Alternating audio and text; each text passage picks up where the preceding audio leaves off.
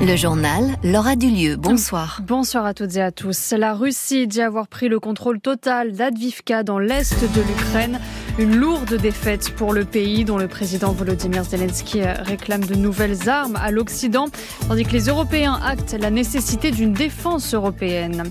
Le corps d'Alexei Navalny n'a pas été restitué à sa famille qui accuse la Russie de vouloir couvrir les auteurs les tueurs de l'opposant russe. Acheter une boîte de médicaments vous coûtera plus cher dès le 31 mars. Le gouvernement espère renflouer le budget de la Sécu. Et puis une affaire de harcèlement moral à Limoges. Le maire est visé par deux plaintes.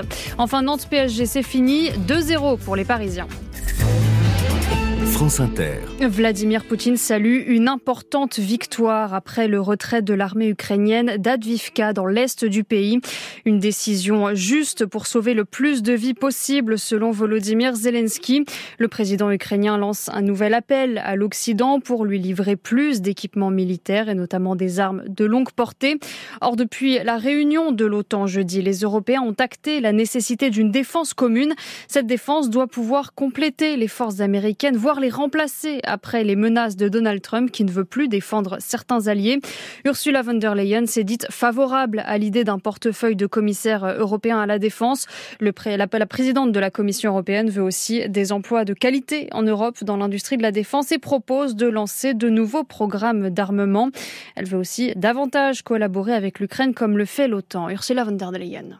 Ce que fait la Russie en ce moment, c'est noyer les forces ukrainiennes sous une masse de soldats, c'est-à-dire qu'elle sacrifie des milliers et des milliers de jeunes hommes lancés par vagues sur le champ de bataille. La Russie utilise contre l'Ukraine des armes rapides et sales produites en Corée du Nord et en Iran. Nous devons donc être plus malins que la Russie. C'est la raison pour laquelle nous allons intégrer l'Ukraine dans nos programmes de défense et ouvrir un bureau à Kiev pour l'innovation en matière de défense. Ursula von der Leyen qui s'exprimait depuis la conférence sur la sécurité à Munich en Allemagne. L'ancien directeur de Frontex, l'agence de l'Union européenne chargée du contrôle des frontières, annonce rejoindre le Rassemblement national pour les élections européennes. On l'apprend dans un entretien du journal du dimanche publié ce soir. Fabrice Leggeri figurera en troisième place sur la liste de Jordan Bardella.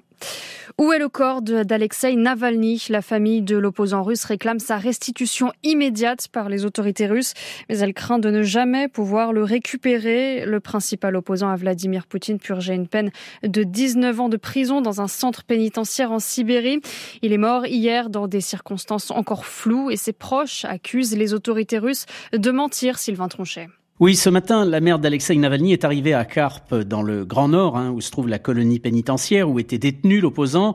L'administration lui a signifié officiellement le décès de son fils et indiqué que son corps se trouvait dans une morgue à Salehard, la capitale de la région, à une cinquantaine de kilomètres de là. Or, quand Lyudmila Navalnaya et son avocat se sont rendus sur place, on leur a dit que le corps n'était pas dans cette morgue. L'équipe Navalny accuse donc les autorités de dissimuler la dépouille d'Alexei Navalny pour tenter, je cite, de couvrir ceux qui l'ont tué. Elle réclame que le corps leur soit remis immédiatement.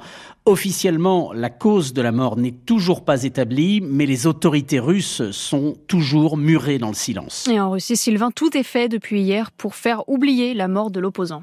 Oui, alors que les autorités avaient bien pris soin hein, d'enlever toutes les fleurs que des Russes étaient venus déposer hier soir euh, au pied des monuments aux victimes du goulag dans plusieurs grandes villes russes, le défilé d'anonymes a continué aujourd'hui malgré les avertissements des autorités, malgré la très forte présence policière et les fleurs s'accumulent de nouveau à Saint-Pétersbourg. Quelqu'un a même déposé un exemplaire du livre de Solzhenitsyn, l'archipel du goulag, au milieu des fleurs. Il y a eu des arrestations encore aujourd'hui, près de 200 d'après euh, l'ONG spécialisée OVD Info.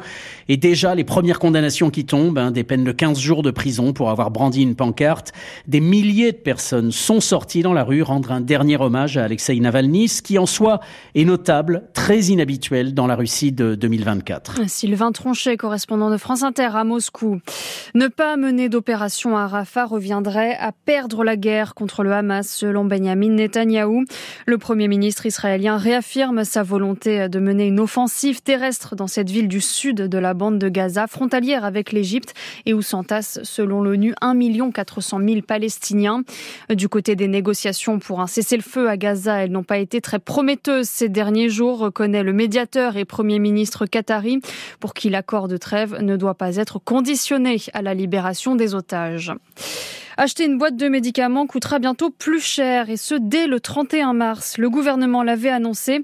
On connaît désormais la date du doublement de la franchise médicale. C'est le reste à charge pour le patient à la pharmacie. Le décret est paru aujourd'hui au journal officiel. De 50 centimes, elle passera à 1 euro et d'autres actes médicaux sont concernés.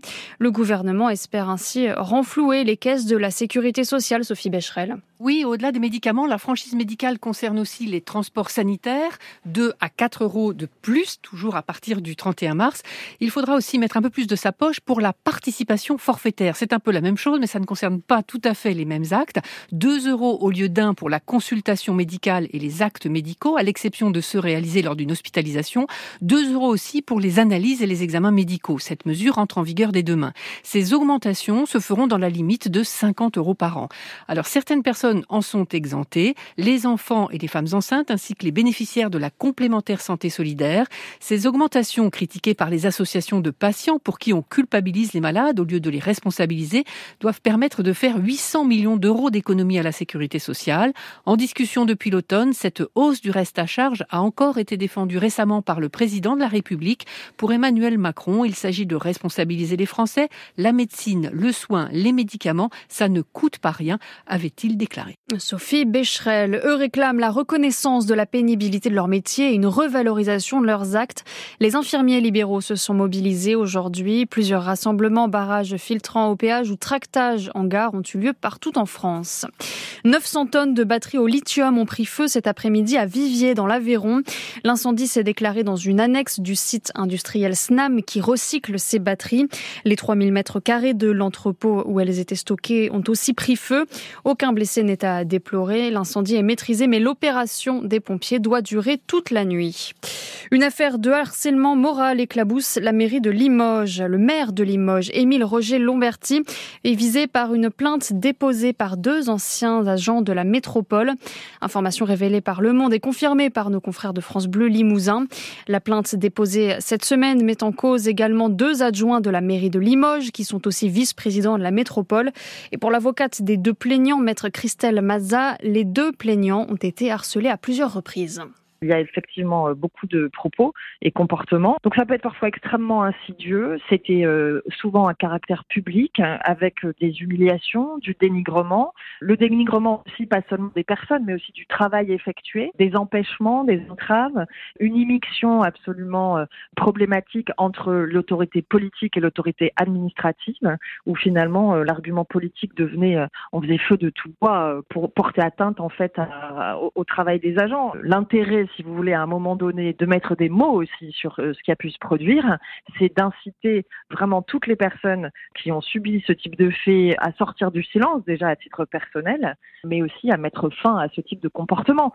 L'avocate demande le dépaysement du dossier car le procureur de la République de Limoges est sous le coup d'une enquête administrative pour des propos déplacés.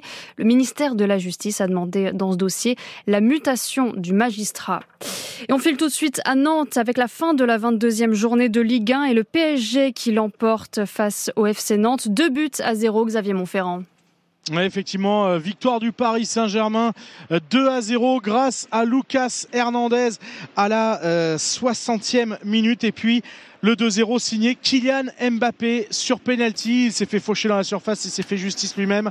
Mbappé qui a dû attendre l'heure de jeu pour entrer en jeu. Il est euh, resté sur le banc et, la tournée d'adieu hein, euh, de Kylian Mbappé donc a, failli euh, bah, faire pchit parce que vous le savez, il a annoncé son départ du Paris Saint-Germain à la fin de, la saison. Il l'a annoncé en interne à ses dirigeants et, à ses coéquipiers.